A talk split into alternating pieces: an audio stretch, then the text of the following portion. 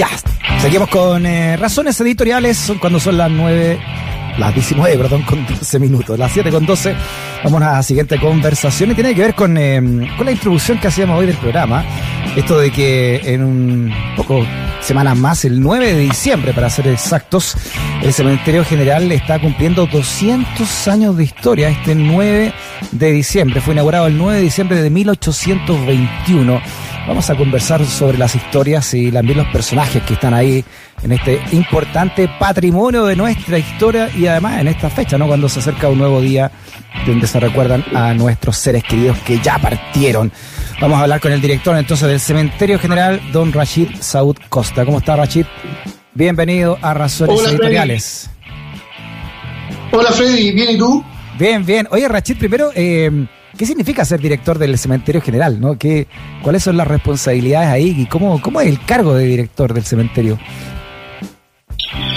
Bueno, básicamente eh, se trata de administrar un territorio que, donde ocurren diferentes situaciones, pero sobre todo eh, nuestra misión fundamental es dar sepultura a la gente que muere, no, eh, sin ningún tipo de exclusiones. Son, son más de 30 hectáreas, ¿verdad?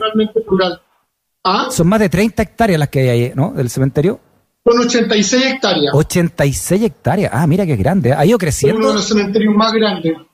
Ya. Es uno de los cementerios más grandes de América. 86 hectáreas. ¿Cuánta, cuántos, cuántos, ¿Cuánta gente está ahí, digamos, cuántos cuerpos en realidad ¿no? hay, en el cementerio? ¿Hay algún catastro de eso? Sí, sí, eh, son, eh, no son dos millones y medio, pero son más de dos millones. Eh, eh, eh, aproximadamente deben ser unos 2.300.000 personas. ¿Y hace cuánto tiempo que estás tú a cargo de Rachid del cementerio como director? Como director eh, son unos siete años atrás, hace siete años. ¿Qué, no, ¿Qué, nos podrías contar de lo patrimonial del cementerio general y además me imagino la cantidad de personas que van a ir? Porque los cementerios están considerados como parques, así que no hay, no hay ningún tipo de restricción ¿no? para, en esta pandemia para ir ahora a visitarlos, ¿verdad? Exactamente.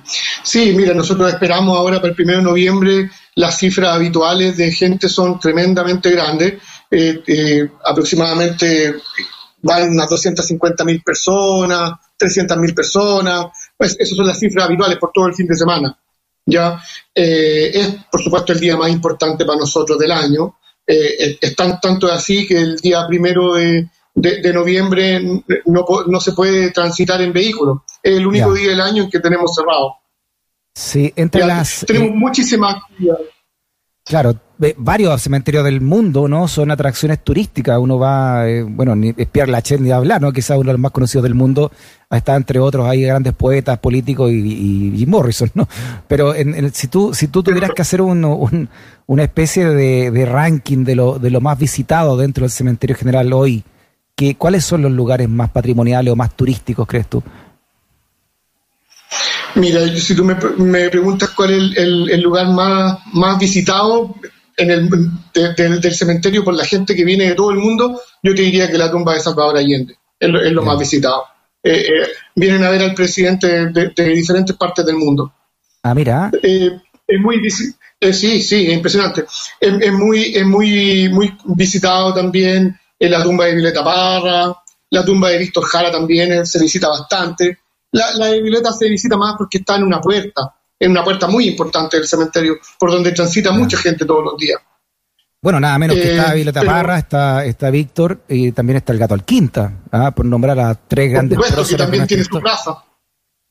Claro. en el cementerio hay, eh, tenemos muchas personalidades importantes del, del, arte, la cultura y políticos también, y generales. Eh, eh, por, darte un dato, el, el, el, ejército solamente tiene como, entiendo que son 17 mausoleos, de los inválidos del, del, de, y de, los veteranos de, la guerra del 79. De hecho, el soldado desconocido, que lo sacaron de ahí de la Plaza Baqueano, lo, lo, sepultaron el viernes pasado en una ceremonia ahí en el cementerio. Claro, en, este mausoleo de militares, ahí está, ¿no? Y hay una... En el de jefe y oficiales. Claro, ahí estamos viendo, mientras hablamos contigo, Rachid, eh, para los que nos están viendo a través de Santiago TV, eh, estamos viendo un montón de construcciones, mausoleos, hay, hay construcciones del siglo XIX, principios del siglo XX, que son realmente eh, de un nivel arquitectónico muy importante, ¿ah? Por supuesto, una de las facetas interesantes que tiene el cementerio eh, y, patrimoniales, por supuesto, es el, paisaje arquitectónico que tiene. De hecho, según dicen los arquitectos, hay, estilos arquitectónicos que en la ciudad ya no quedan y solamente están representados ahí en el cementerio general. Oye, nos escribe Darwin eh, Rachid acá a nuestro, a nuestro WhatsApp, más 569-8881-5017, dice que el cementerio general hace años tiene un tour nocturno que es genial, dice. Hay personas caracterizadas que cuentan las historias del cementerio. ¿Se va a repetir ahora este, este tour? Claro, hoy día mismo, de hecho, está partiendo en este mismo minuto. Y hoy día, mañana y el de Halloween también tenemos, o sea, el, mismo día de, de, de, domingo para lunes también hay, pero hoy día hay, mañana y, todos estos días. Y bueno, la verdad que ahora desde que eh, se levantaron o se atenuaron las restricciones sanitarias, estamos haciendo tour toda la semana. ¿Ah, Mira, hace poco Sí, hace poco nosotros hacíamos tour de día con, con personajes históricos y llevábamos miles de niños, miles, varios, decenas de miles de, niños de diferentes colegios que van a hacer clases al cementerio.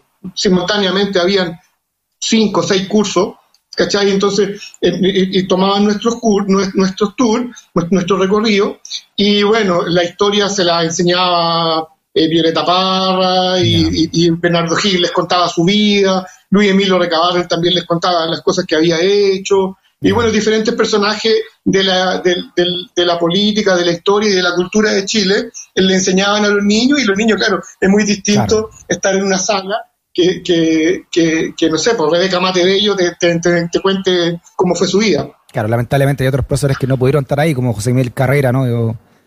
O Manuel Rodríguez, tampoco está Manuel Rodríguez, ¿no? También el, su, Sí, sí, sí está. Ah, ya, porque leía, que, leía que el cuerpo de él no, no, no estaba ahí en el, en el cementerio, que estaba en un lugar indeterminado por los parientes, digamos, de los, herederos. No sé. Bueno, eh, eh, eso ha sido, ha sido cuestionado últimamente, Freddy, y de hecho, eh, en este mismo minuto, bueno, en este tiempo, está la, la, PDI por orden de los tribunales, están haciendo pruebas de ADN para determinar específicamente si la tumba de Manuel Rodríguez está sepultado Manuel Rodríguez. Claro, claro. Eh, eh, de hecho, entiendo que la municipalidad de Tiltil se lo pretende llevar a Tiltil, yo no sé, pero, pero por supuesto que a nosotros nos parece que el, lugar eh, es el cementerio general. De hecho, nos gustaría a nosotros que volviera Bernardo Higgins al cementerio general, porque es su proyecto, es, es su idea es su lugar, en la, tumba donde, donde está sepultado Bernardo Higgins, ahí en, el Paseo Urne, eh, la, mandó a hacer su hijo Demetrio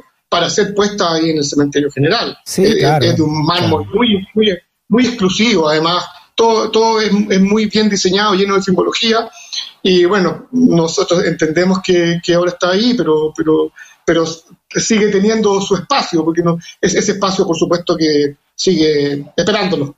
Claro, y carrera también, ¿ah? porque después de haber sido eh, fusilado y descuartizado en Mendoza, eh, su cráneo está en, en, una, en una iglesia en el monte. Sería bueno, me imagino, que, que, se, que también fuera el cementerio general, ¿no? Donde, donde, donde al menos donde se, podía, se puede ver y donde pueda ser realmente custodiado. Sí. Tanto es así, Freddy, que, que el proyecto de, inicial de O'Higgins era para sepultar en un principio el Panteón de la Patria para sepultar a, a, a los héroes de la guerra de independencia de Chile. Ese, ese era uno, de los primeros objetivos que tenía la fundación del Cementerio General. Y la historia, eh, bueno, hay más de una treintena de presidentes de la República que están ahí, ¿verdad? Por supuesto, todos los presidentes o gobernantes que ha tenido Chile están en el Cementerio General. El último que recibimos fue a, don Patricio Elwin.